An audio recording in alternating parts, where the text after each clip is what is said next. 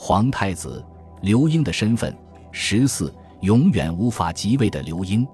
居舍元年春，公元六年二月，王莽以天子之礼，依次在南郊祭祀天地，在东郊迎春，在明堂行大赦礼。完成这一系列祭祀礼仪之后，王莽设置了住下无史，效仿先秦时君主的御史，侍奉一旁记录自己的言行。又过了整整三个月，刘英正式被立为皇太子。皇太子这个身份极其微妙，意味着刘英没有登基，还只是汉平帝刘看的皇太子。但此时刘看已死，王莽只是假皇帝和摄皇帝。那么皇帝是谁呢？没有，此时的天下没有皇帝。不是说国不可一日无君吗？天下竟然没有皇帝，这在后世看来相当惊世骇俗。但在当时却没有引起朝野的震动，为什么？汉朝的皇帝即位之时，不仅要祭天，还要告庙祭祖。当年昌邑王被霍光所废，其中一个重要缘由就是昌邑王还没有祭拜高皇帝庙，因此被舆论认为尚不是合法皇帝。刘英既没有祭天，也没有祭祖，只是被选为祭祀时在宗庙中占卜过。王莽是王室。没有资格，也不可能去祭祀刘姓的宗庙，但他却在南郊祭天，这就透露了王莽摄政的真意所在。祭祀天地，意味着王莽从上天那里获得了天子的寿命，成为实质上的真天子。但此时统治天下土地兆民的还是刘氏皇族，换言之，天子和皇帝是两个身份，受天命而做天子，祭祖庙而为皇帝。一代代刘氏皇族通过祭祀高皇帝庙来获得统治权，成为皇帝。刘英虽然只是皇太子，但将来是要当皇帝的，所以王莽只能是摄政，是摄皇帝。天子和皇帝，后人往往不加以区分，这也难怪。皇帝和天子绝大多数时候只是一人的两个身份。但是西汉毕竟是早期的帝制皇朝。这个时候，天子和皇帝并不能完全等同。西汉后期，皇帝和天子有不同的玉玺，其中皇帝有三玺：皇帝行玺，用来任命诸侯王和官员；皇帝之玺，用来为诸侯王赐书；皇帝信玺，用来调发郡国军队。而天子也有三玺：天子行玺，用来赐给外国君主官爵；天子之玺，用来祭祀天地。天子信玺用来调动附属国军队，用《孝经》纬的说法就是：阶上称天子者，以绝世天也；阶下称帝王者，以号令臣下也。天子是一个来自周朝的旧称，皇帝是秦之后才出现的称号。天子意味着神权，源于天命；皇帝意味着治权，好比商周时期的王，源于祖先。天子是今文经学里的一个爵位。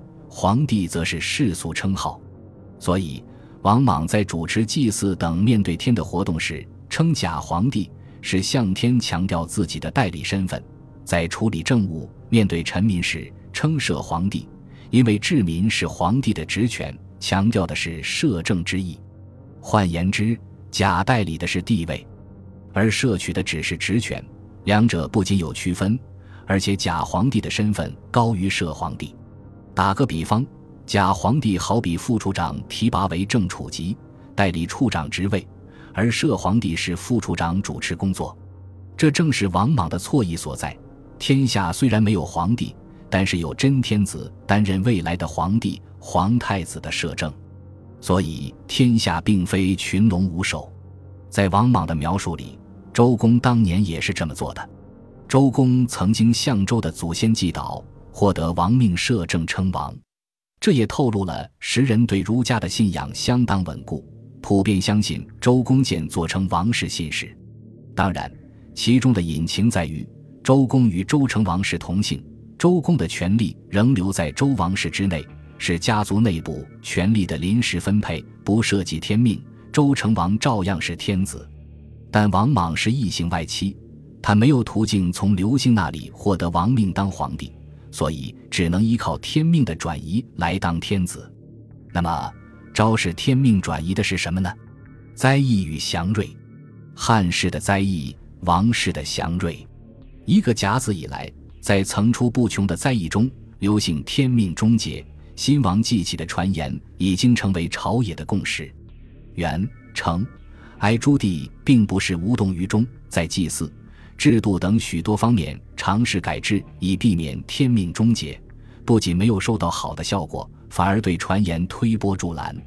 这种情况下，王莽以安汉公的身份为汉室治理作乐，效果显著。祥瑞迭出，就是在挽救汉室的天命。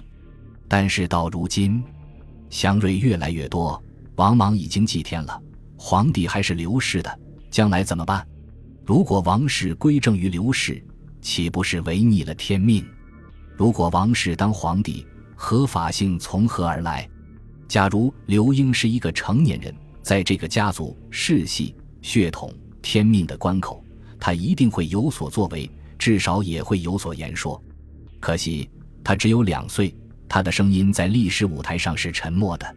这种沉默中显现的是儒经对历史的阐释。作为经学的儒学，不仅应许未来，而且能够阐释历史。经与史是不可分割的整体，而阐释权尤为重要。王莽逐渐掌握了对周公、尧舜的阐释权，也掌握了对刘英身份的阐释权。他是皇太子，但被赐号为孺子。皇太子本身就是称号，为何还要另外赐号？简单来说，还是因为王莽对周公的模仿。《尚书》曾载，周公东征的时候，管蔡朱书放出流言，公将不利于孺子。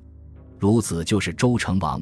王莽不会放过这个细节，称刘英为孺子，既是对他年龄幼小的描述，也是给刘英的官方称呼。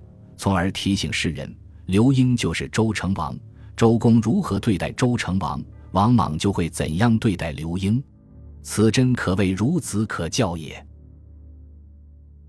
本集播放完毕，感谢您的收听，喜欢请订阅加关注，主页有更多精彩内容。